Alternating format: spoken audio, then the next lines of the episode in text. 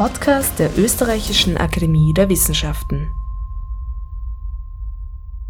Herzlich willkommen bei Makro Mikro, dem Podcast der Österreichischen Akademie der Wissenschaften. Am Mikrofon ist Jule Grillmeier und in der heutigen Ausgabe darf ich mit dem Virologen Andreas Bergthaler und dem Bioinformatiker Christoph Bock sprechen. Beide sind Forscher am ZEM, dem Forschungszentrum für molekulare Medizin der ÖRW, und sie sind Leiter der Studie Mutationsverlauf von SARS-CoV-2 in Österreich.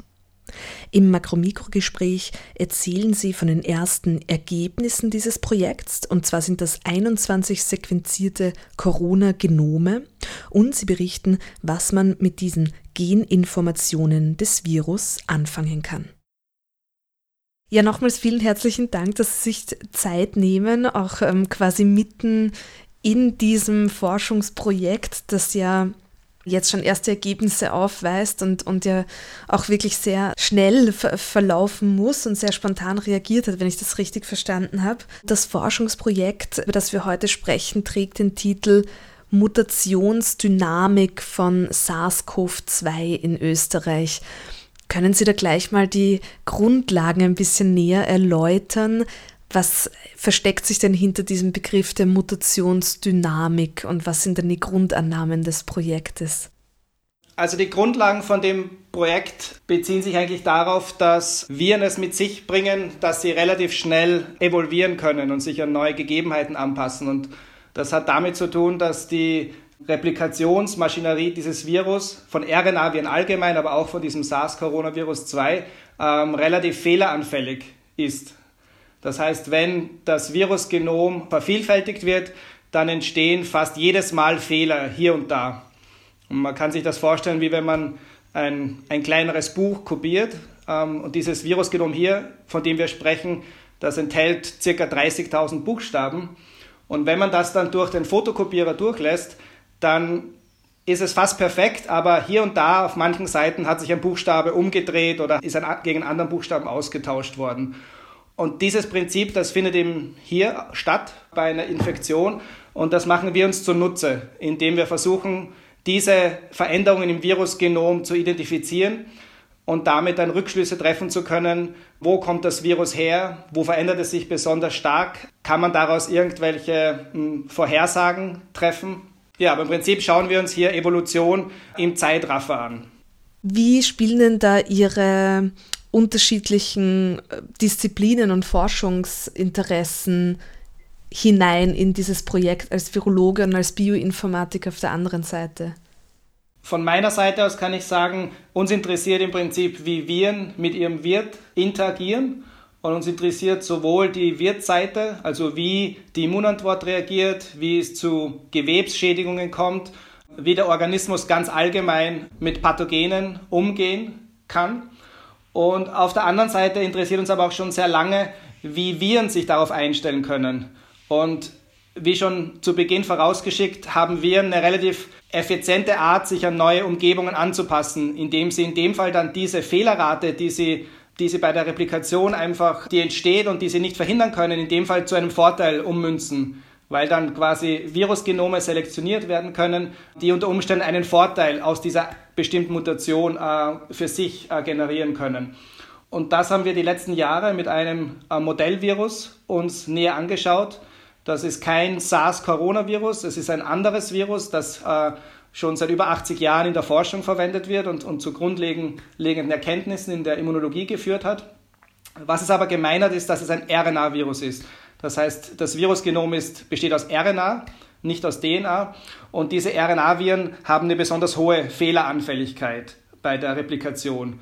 Und das ist quasi die Gemeinsamkeit und das war auch die Überlegung von uns vor wenigen Wochen können wir die bestehenden Tools, die bestehende Pipeline nicht adaptieren für die derzeitige Situation.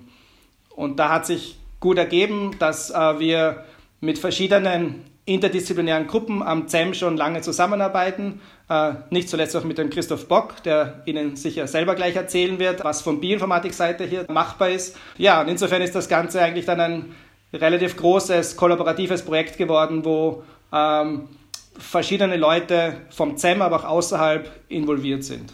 Das heißt, das äh, quasi knüpft ja, das wäre auch eine meiner Fragen gewesen, wie denn sich das eingliedert in die Forschungslandschaft am ZEM. Also das ist eigentlich so eine Art von, von Projekt, ist so absolut im Zentrum auch von, von der molekularmedizinischen Forschung, die, die ohnehin dort betrieben wird. Ich würde sagen, jein.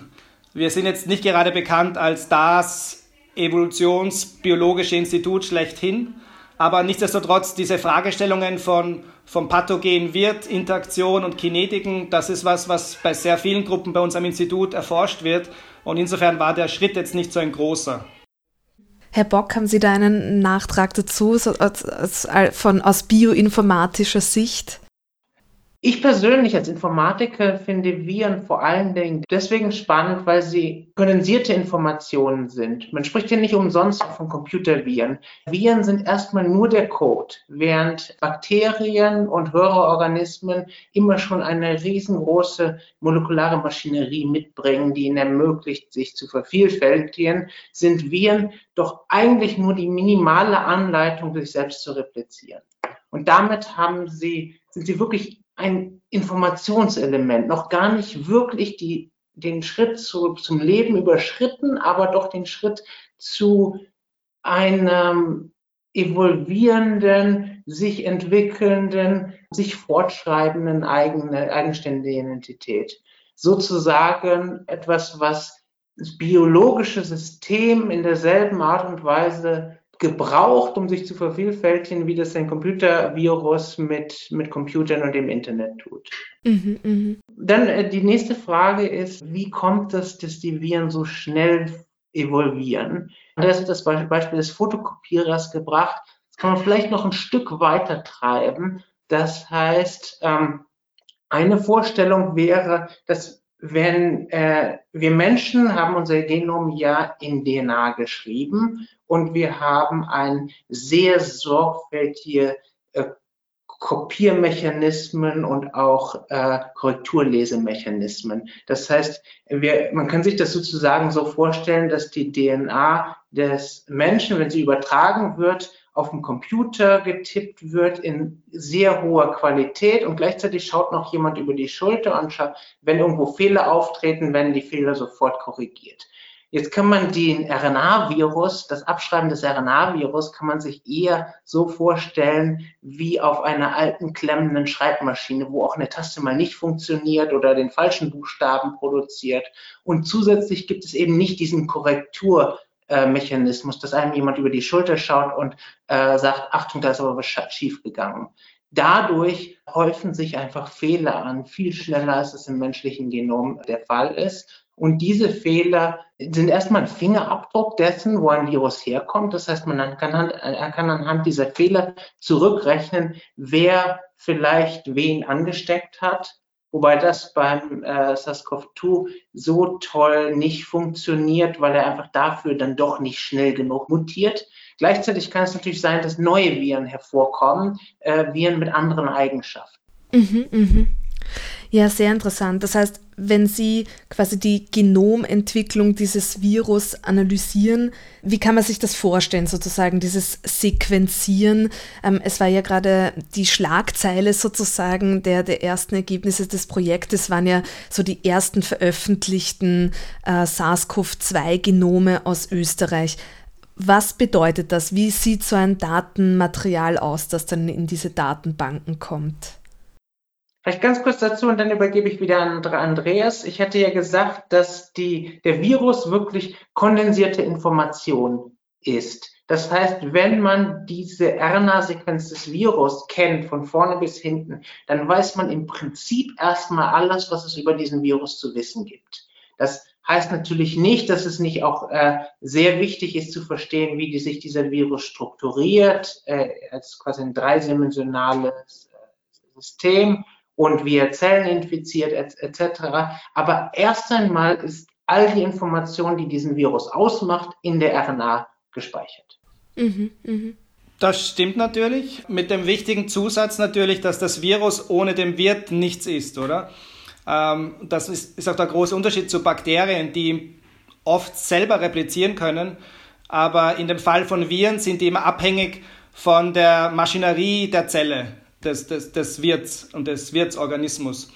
Vielleicht jetzt noch ein bisschen zu veranschaulichen, wie wir zu diesen Sequenzen dann kommen.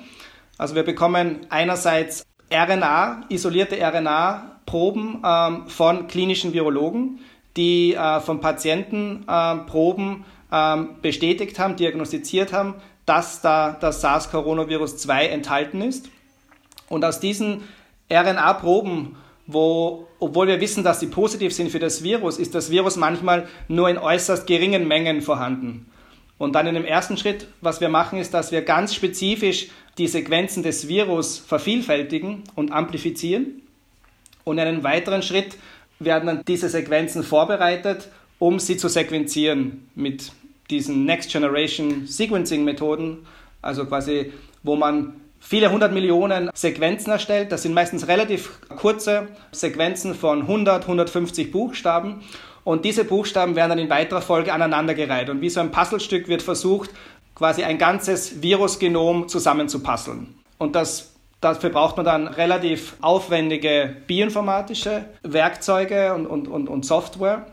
Und am Ende des Tages bekommt man dann, wenn alles geklappt hat, quasi das gesamte Genom des Virus, das in diesem Sample vorliegt. Und wie schon kurz erwähnt davor, ist dass die Länge dieses Genoms äh, 29.900 Buchstaben, also knapp 30.000 Buchstaben. Und dann der nächste Schritt ist natürlich, dass man dann versucht zu vergleichen, wie unterscheidet sich die Sequenz, die ich gewonnen habe, von dieser Probe gegenüber meiner Referenzsequenz. Das kann zum Beispiel sein eine Sequenz, die ich von einem Virus, das in China vor drei, vier Monaten isoliert wurde, kann aber auch zum Beispiel sein andere Virusgenome, die in Österreich, die in Italien, die in Island isoliert und sequenziert wurden. Und das war eigentlich auch eine unserer Motivationen, dass wir festgestellt haben, in den internationalen Datenbanken, wo in den letzten Wochen sehr intensiv länderübergreifend Forscher zusammenarbeiten, um genau diese Genome des Virus zu bestimmen und durch die Unterschiede zu lernen, wo das Virus herkommt, wo es hingeht, ist es möglich, dass es vielleicht Resistenzen bilden könnte gegen, gegen neue Medikamente. In diesen Datenbanken befinden sich mittlerweile mehrere tausend solcher Virusgenominformationen. Jedoch, war, wenn man sich Österreich dann angeschaut hat auf der geografischen Karte, war das im Prinzip ein schwarzer Fleck, weil bis jetzt keine äh, Virusgenome von SARS-Coronavirus 2 aus Österreich ähm, veröffentlicht wurden. Und quasi diese Lücke wollten wir mit diesem kollaborativen Projekt schließen. Mhm, mh, verstehe, ja. Das heißt, ähm, also die Datenbank ist dann sozusagen auch geografisch, wie sagt man, gemappt und so kann man Infektionsketten beispielsweise verstehen, weil sich das Virus, obwohl man noch vom selben Virus sprechen kann, so schnell verändert, dass dann zum Beispiel, ich weiß nicht, der Virus, der jetzt in Italien sich ausgebreitet hat, ein bisschen anders ist als der, der dann zum Beispiel später nach Österreich gekommen ist. Kann man sich das so vorstellen? Das stimmt im Prinzip, ja wobei es nicht ganz so schwarz-weiß ist, aus, aus mehreren Gründen. Der erste Grund ist, ähm, das Virus ist höchstwahrscheinlich nicht nur einmal nach Österreich eingeschleppt worden, sondern es gab mehrere Introduktionen. Kann man sich vorstellen, natürlich Grenzverkehr zwischen Italien, Südtirol und, und, und Innsbruck, bekannte Fälle, aber auch natürlich ähm, Touristen, Reisende, die von anderen Ländern weltweit nach Österreich ähm, gereist sind. Insofern, das macht schon ein bisschen schwieriger. Ich, ich würde mal behaupten, es gibt nicht das österreichische SARS-Coronavirus-2-Genom. Das wissen wir jetzt schon mit unseren vorliegenden Daten, die immer noch relativ limitiert sind und nur aus 21 Genome bestehen. Aber da gibt es schon einige Unterschiede. Ein anderer spannender Aspekt ist, wir haben ja schon ein paar Mal darauf hingewiesen, dass diese RNA-Viren relativ fehleranfällig sind und, und quasi neue Mutationen einbauen können.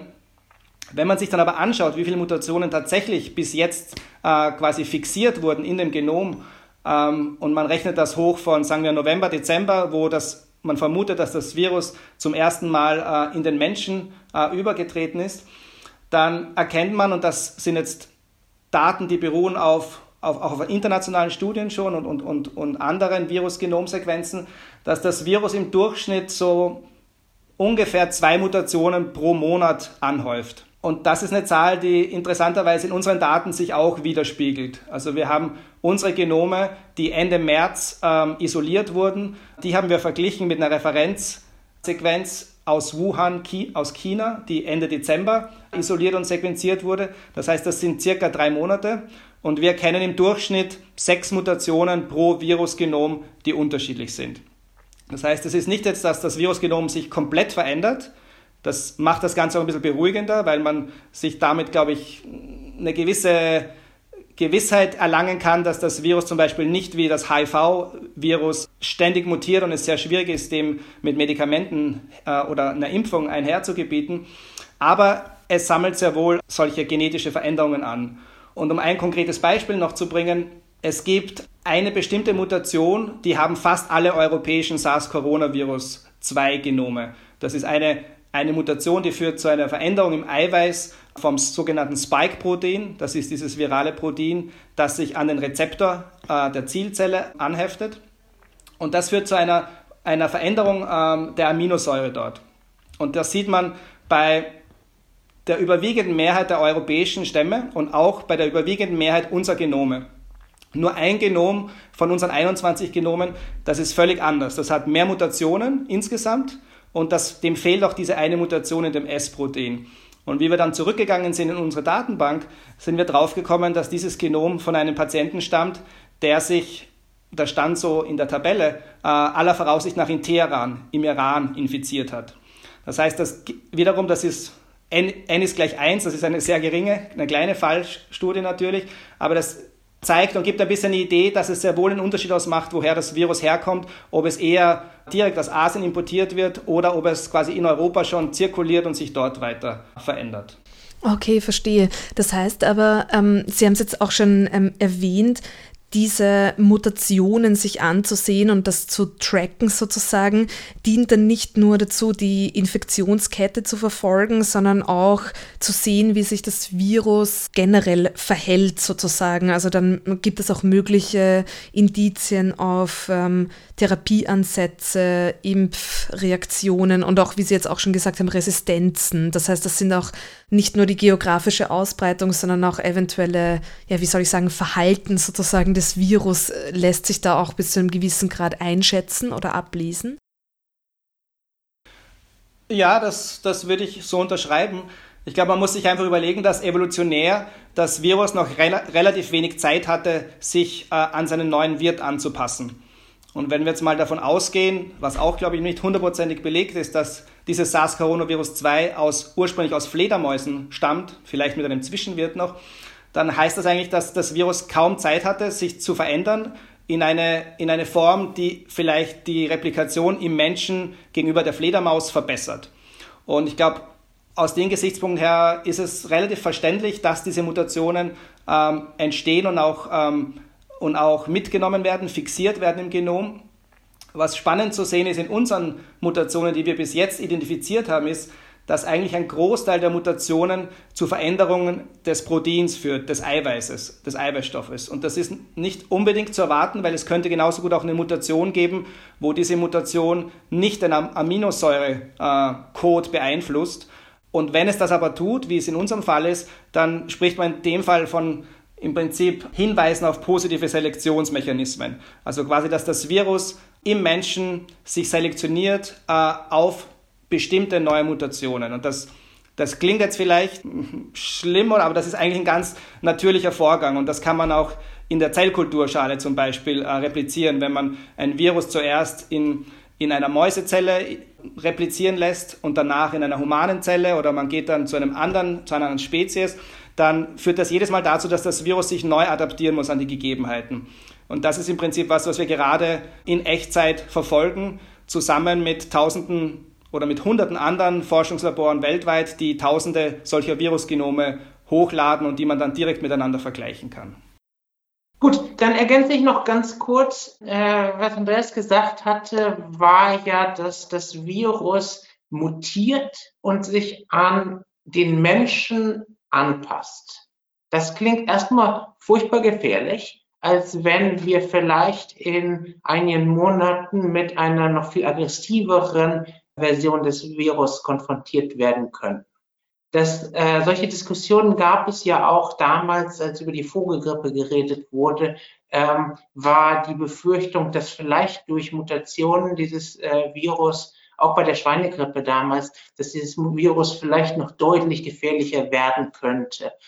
diese Gefahr gibt es natürlich prinzipiell auch bei dem aktuellen Coronavirus. Allerdings haben wir in vergangenen Epidemien beobachtet, dass es eher eine Tendenz gab, dass Viren im Laufe einer Epidemie weniger aggressiv werden. Und je stärker sie sich angepasst haben an ihren neuen Wirt, desto weniger aggressiv sie werden. Das ist äh, aus einer evolutionären Perspektive relativ logisch. Das heißt, wenn sich ein Virus möglichst gut verbreiten möchte, also seine möglichst viel kopieren möchte, möglichst viele äh, Personen infizieren möchte, hat es keinen Nutzen davon, wenn der Wirt, also der Mensch an der Stelle stirbt oder aber so schwer krank wird, dass er oder sie in Quarantäne genommen wird und keine weiteren Personen mehr anstecken kann. In gewisser Weise sind die erfolgreichsten Viren Schnupfenviren, die sich ohne große Beeinflussung des, des Wirtes verbreiten können und dementsprechend fast überall in, in der Welt vorhanden sind. Während äh, das originale SARS in 2003 relativ schnell ja zu einem Abbruch gekommen ist und letztendlich, wenn man Begriff, der eher für, für Tierartenanwendung findet als für Viren, in gewisser Weise ausgestorben ist, weil es nämlich Personen zu früh krank gemacht, also in dem Moment, wo es sie krank gemacht hat, auch erst infektiös war, so dass es sich dann durch Quarantänemaßnahmen, man erinnert sich damals an diese Fieberscanner an Flughäfen, sehr effektiv einzudämmen war. Das ist beim Coronavirus jetzt weniger gelungen, einfach weil in diesem Originalvirus, wie er von der Fledermaus über ein oder mehrere Zwischenwirte auf den Menschen übergegangen sind, offensichtlich schon etwas angelegt war, das dazu führt, dass nur einige Menschen sehr schwer krank werden, während andere Menschen sehr, sehr begrenzte äh, Symptome haben.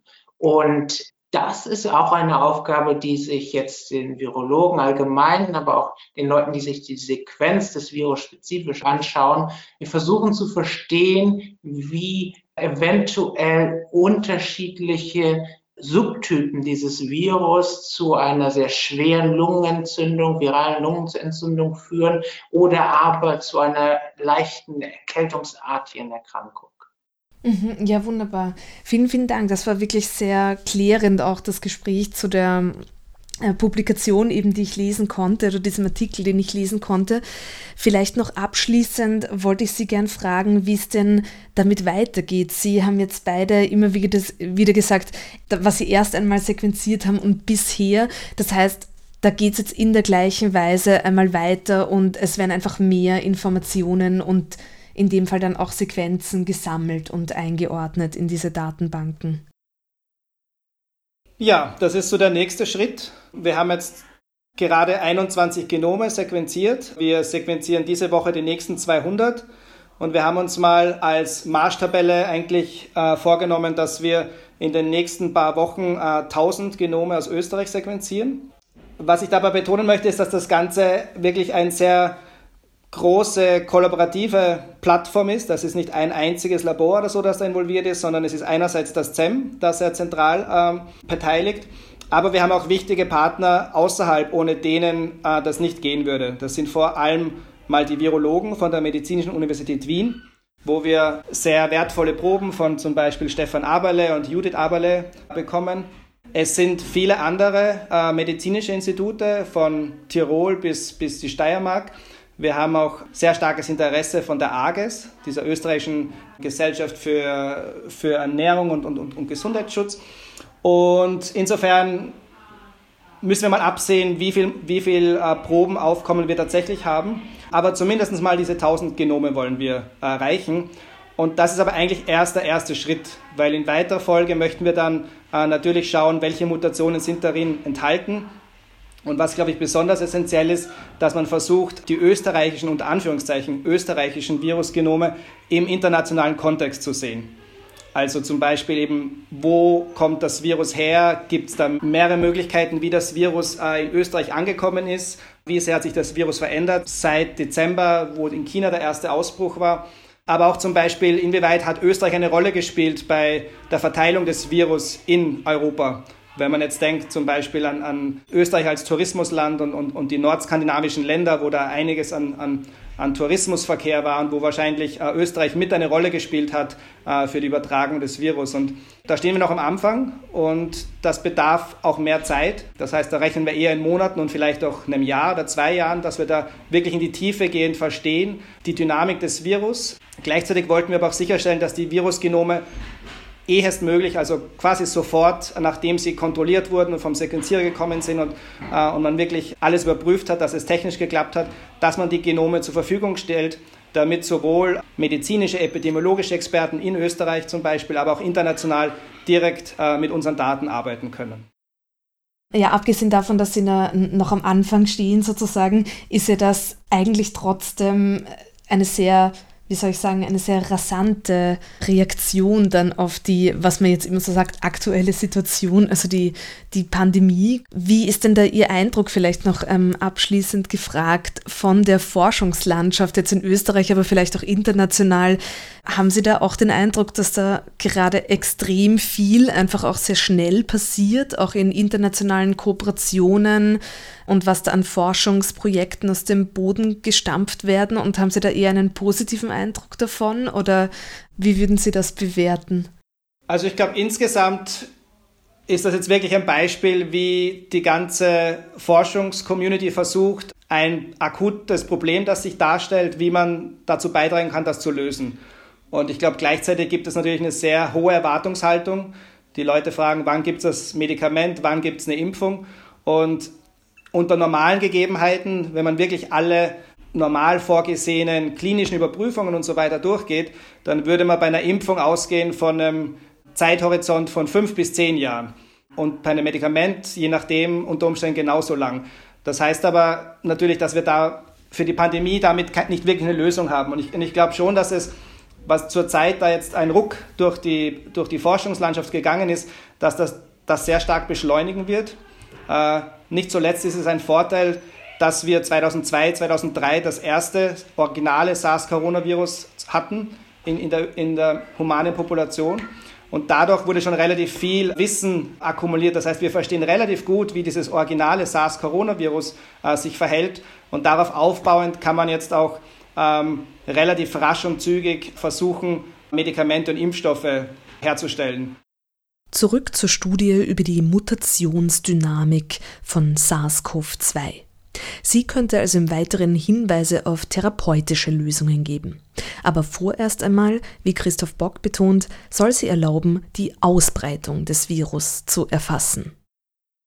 Der unmittelbare Wert der Genome liegt tatsächlich in erster Linie erstmal im Tracking, das heißt nachzuvollziehen, wie sich das Virus über die Welt verbreitet hat und dann zweitens darin Evolution innerhalb von des Virus innerhalb von quasi einer, einer menschlichen Gruppe, aber auch innerhalb des, desselben Personen zu identifizieren. Dann wollte ich noch zwei andere Sachen sagen. Ich, ich denke, ganz wichtig ist, dass wir hier einen riesengroßen Return on Investment sehen auf all das Geld, was in die biomedizinische Forschung in den letzten 20 Jahren geflossen ist.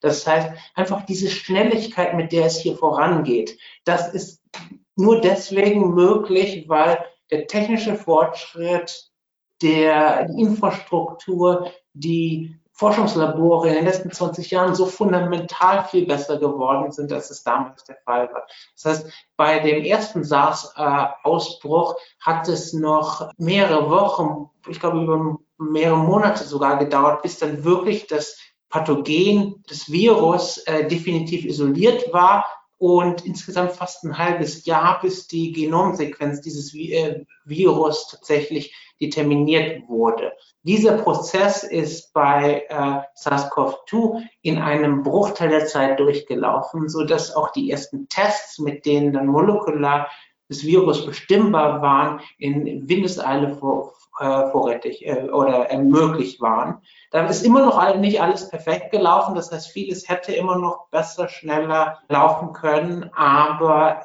ich denke, der Fortschritt ist beeindruckend. Der Fortschritt ist deswegen möglich, weil es mittlerweile weltweit sehr kompetente biomedizinische Forschung gibt. Unter anderem auch in Österreich über die Akademie der Wissenschaften, wo einfach die Kompetenz da ist, am SAM, an den anderen Instituten der, der Akademie der Wissenschaften, solche Forschungen eben auch in Österreich sehr schnell durchzuführen. Das wird sich auch langfristig, mittelfristig, langfristig äh, geldmäßig ganz fundamental auszahlen, weil jeder Monat, den wir früher an einem Impfstoff sind, fast nicht bezifferbare Geldbeträge international spart. Äh, einfach dadurch, dass es dann möglich sein wird, viele von den Restriktionen, die ja nicht nur finanzielle, sondern auch, auch gesellschaftliche, politische und psychosoziale Schäden äh, mit sich bringen, dass wir diese Maßnahmen dann einfach schneller wieder aufheben können, wenn die Forschung äh, schneller vorangeht. Das heißt, in gewisser Weise ist die Investition in die biomedizinische Forschung eben auch eine, eine Lebensversicherung für genau solche Fälle, wenn es plötzlich zu etwas sehr Unerwarteten kommt und dann gleichzeitig eine Community da ist, die einspringen kann und etwas möglich machen kann, was vor ein paar Jahren noch nicht denkbar war. Und ich denke, das haben wir beim Testen schon gesehen, diese Geschwindigkeit von dem, der Erkrankung zum Pathogen, zur DNA-Sequenz des äh, Pathogens, zum diagnostischen Test. Alles in, in ein paar Wochen durchgelaufen. Und wir werden es hoffentlich auch beim Impfstoff sehen, wo einige neue äh, Verfahren jetzt Anwendung finden, die es wahrscheinlich möglich machen, von den fünf bis zehn Jahren, die es normalerweise dauern würde, einen Impfstoff zu entwickeln, ganz substanziell runterzugehen. Gleichzeitig muss man auch äh, zumindest erwähnen, dass, dass ich mir sehr große Sorgen mache über die Politisierung dieses Virus. Ich lese gerade heute in den Nachrichten, dass die äh, chinesische Regierung jetzt die Parole ausgegeben hat, dass alle Forschungen über die, die Herkunft des äh, SARS-CoV-2-Coronavirus genehmigt werden müssen, von staatlicher Stelle genehmigt werden müssen, was offensichtlich dem Ziel äh, dient, eine Narrative zu strecken, in der dieses Virus eben nicht in China entstanden ist, sondern irgendwie aus irgendwelchen anderen bösartigen Quellen kommt. Gleichzeitig haben wir gesehen, dass sich Donald Trump sehr bemüht, dieses Virus als das chinesische Virus zu und als ein, ein ausländisches Virus zu branden. Das heißt, wir sind, obwohl es von der WHO die ganz klare Ansage gibt, dass wir nicht nach geografischer Herkunft äh, benannt werden sollen, das hier auch eingehalten wurde, gibt es doch einen sehr unangenehmen Eingriff hier in den, in, in den wissenschaftlichen Dialog bis hin zu offensichtlich der im Versuch, gewisse Arten von Forschung zu unterdrücken, äh, mit dem Ziel, dieses Virus politisch in die eine oder andere äh, Ecke zu drücken. Und das finde ich sehr gefährlich. Ich würde sogar so weit gehen, das kostet Menschenleben mittelfristig, weil einfach gewisse Forschung, die ja dafür gedacht ist, uns, uns zu schützen, unter einen politischen Vorbehalt gestellt wird, der eben nicht mehr rein wissenschaftlich-medizinischen Zwecken dient, sondern letztendlich Machtpolitik ist. Mhm. Ja, das ist ein sehr wichtiger Punkt. Vielen Dank. Ich habe noch zwei Punkte ganz kurz. Vielleicht einer davon ist anschließend an was Christoph davor gesagt hat. Ähm, und ich würde das zusammenfassen unter Pandemic Preparedness. Ähm, in den letzten Jahren, glaube ich, war solche Pandemien, das war immer eher so ein, ein bisschen ist rumgespukt, aber keiner hat wirklich gedacht, dass das je uns treffen wird, weil das entweder in Asien ist oder 1918 vor 100 Jahren stattgefunden hat, die spanische Grippe. Aber dass es uns treffen könnte, das wurde man eher damit abgetan als Alarmist oder so und dass das ja gar nicht realistisch ist. Und, und ich glaube, und man hat auch immer eigentlich dran gedacht, wenn es eine Pandemie wird, dann wird es eher eine Grippevirus-Pandemie werden. Und was man hier jetzt eben einfach sieht, ist, ähm, dass uns das sehr wohl auch betreffen kann im, im, in Zeiten des Globalismus und, und, und einfach Reisetätigkeit und dass das einfach uns, glaube ich, noch, wenn wir das mal erst hoffentlich halbwegs unbeschadet durchschritten haben, die, diese Covid-19-Pandemie, dass wir einfach danach auch viel, viel besser vorbereitet sind für unter Umständen das nächste Virus, das nächste Pathogen, das kommt. Nicht vielleicht im nächsten Jahr, aber, aber vielleicht in zehn Jahre. Und in dem Zusammenhang, das ist mein zweiter Punkt, glaube ich, was sich auch zeigt zurzeit ist, dass die Wissenschaft wirklich versucht, sehr eng zusammenzuarbeiten. Und auch jetzt bei unserem Projekt ist es nicht darauf ausgelegt, dass wir die Genome sequenzieren und dann drauf sitzen bleiben oder sie in der Schublade stecken haben, bis dass wir eine Publikation in zwei Jahren später vielleicht veröffentlichen, sondern wirklich das möglichst sofort den anderen Kollegen zur Verfügung stellen, damit die aufbauend auf unseren Daten in dem Fall vielleicht neue Erkenntnisse gewinnen, an die wir gar nicht gedacht haben. Und ich glaube, insofern ist das eigentlich auch ein, eine recht positive Seite von dieser doch tragischen Situation, dass auch die Forschungsgemeinschaft näher zusammenrückt über Ländergrenzen hinweg. Ich würde auch sagen, sehr wohl auch die chinesische Forschungscommunity, wobei es auch natürlich dann gewisse Gegentendenzen gibt vom, vom, vom Staat. Und insofern, das glaube ich, kann Ihnen auch ein bisschen optimistisch stimmen lassen, äh, dass wir besser vorbereitet sein werden auf ähnliche äh, Pandemien in der Zukunft. Ja, wunderbar. Vielen, vielen Dank. Das ist auch ein tröstendes Schlusswort. Wir bedanken uns. Herzlichen Dank für Ihre Zeit.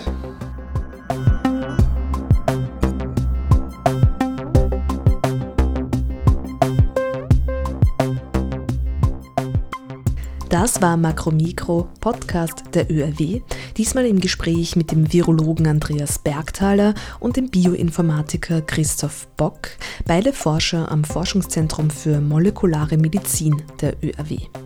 Finden Sie alle Ausgaben von Makromikro unter oerw.ac.at slash podcast. Auch wir haben im Moment einen Schwerpunkt auf Corona gelegt, weil sehr viel Forschung dazu an der ÖRW passiert. Julia Grillmeier bedankt sich fürs Zuhören und sagt auf Wiederhören.